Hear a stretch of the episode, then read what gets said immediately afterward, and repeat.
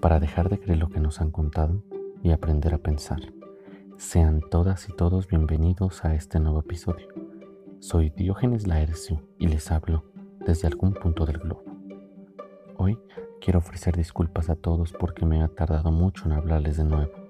Creo que la razón es justificada. No me quiero dejar llevar por la ola de la novedad y la premura, sino por la tranquilidad y lo pausado de la reflexión. Dicho esto, me gustaría compartir con ustedes algunas ideas en torno a la forma en que la filosofía pensó la sexualidad y cómo ésta se relaciona con el poder en nuestro tiempo. En las redes sociales abunda la desnudez que raya en lo pornográfico. En la pornografía, el hiperrealismo del acto sexual resquebraja la intimidad.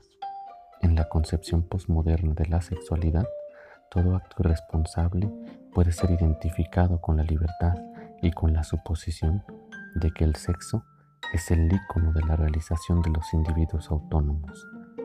A todos los cuerpos se les infunde una posible cualidad sexual. Todos los juegos en los que se inscribe nuestra idea de la sexualidad están necesariamente relacionados con el poder.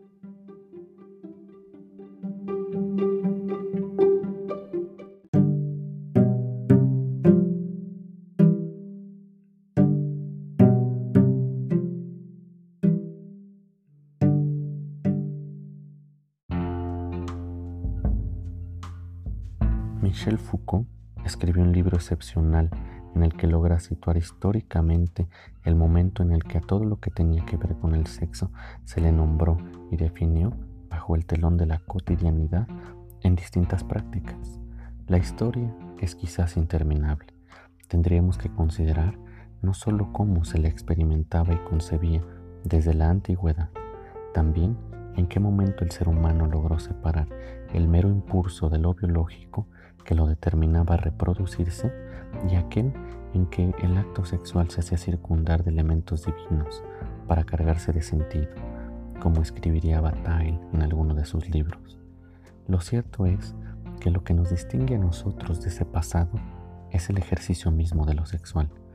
Tras los irreverentes textos de Sade o los hallazgos de Freud en torno a ciertas patologías, la sexualidad está siempre inscrita al margen del control, al margen del poder, desde las formas estatales del poder hasta las que parten de la ciencia o la industria, todas dictan cómo ejercer la sexualidad.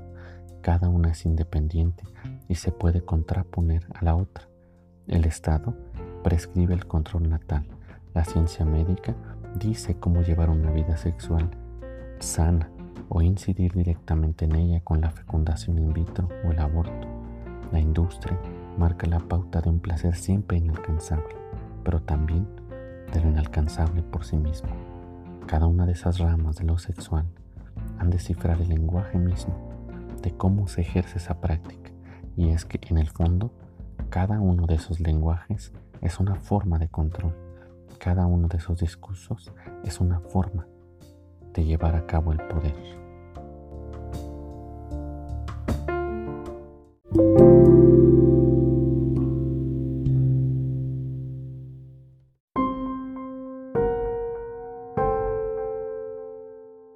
De los tres ámbitos antes mencionados, hemos de decir que evidentemente el más perjudicial es el de lo pornográfico. De principio, ha de decirse que la exacerbación de los cuerpos es de por sí un acto violento. En lo porno no hay ni una pequeña dosis de los afluentes de lo sexual. Todo es ornamento, todo ello es un orden sexual, fuera de lo sexual, sobre todo porque lo que subyace a esa industria no es otra cosa más que la posibilidad de que el cuerpo humano y otros cuerpos sean el instrumento de un fin estrictamente biológico, fisiológico, o es más, antinatural. En este campo se alienta la insatisfacción y se hace de ella el producto por excelencia. Es el ideal de toda mercancía, la satisfacción absoluta. La pornografía propone eso, te invita a eso. Desde luego que todo eso es una ficción.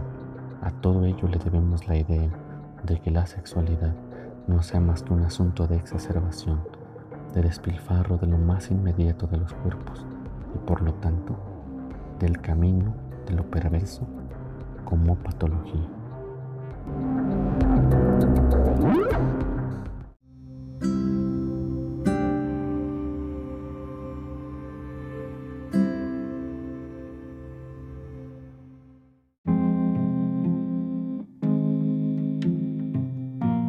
Cierto es que vivimos en el tiempo de la búsqueda de las máximas libertades, pero ¿qué tanto está relacionada la libertad sexual con la libertad? ¿Podemos escapar a esas determinaciones tan íntimas? La intimidad, por supuesto, ha quedado descubierta hoy. No basta con hablar de los cuerpos y de sus procesos más inmediatos para suponer que ello es sinónimo de libertad. Es necesario reflexionar cuándo y cómo no reproducir la dinámica o las dinámicas de poder que tienen su lugar en las prácticas cotidianas y también, y en este caso, en las prácticas sexuales. ¿Qué opinan ustedes? ¿Cómo podemos escapar?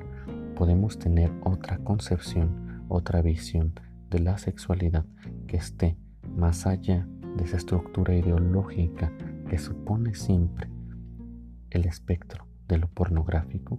el espectro del exceso, de la exacerbación? Cuéntenme en los comentarios. Los invito a que me sigan en mis redes sociales y si les es posible apoyarme con una donación, se los agradeceré mucho. Dejo mi cuenta PayPal en la descripción. También aprovecho para invitarlos a visitar mi librería virtual en Instagram y en Facebook, cuyo nombre es Librería Rizoma, para dejar de creer lo que nos han contado y aprender a pensar. Adiós.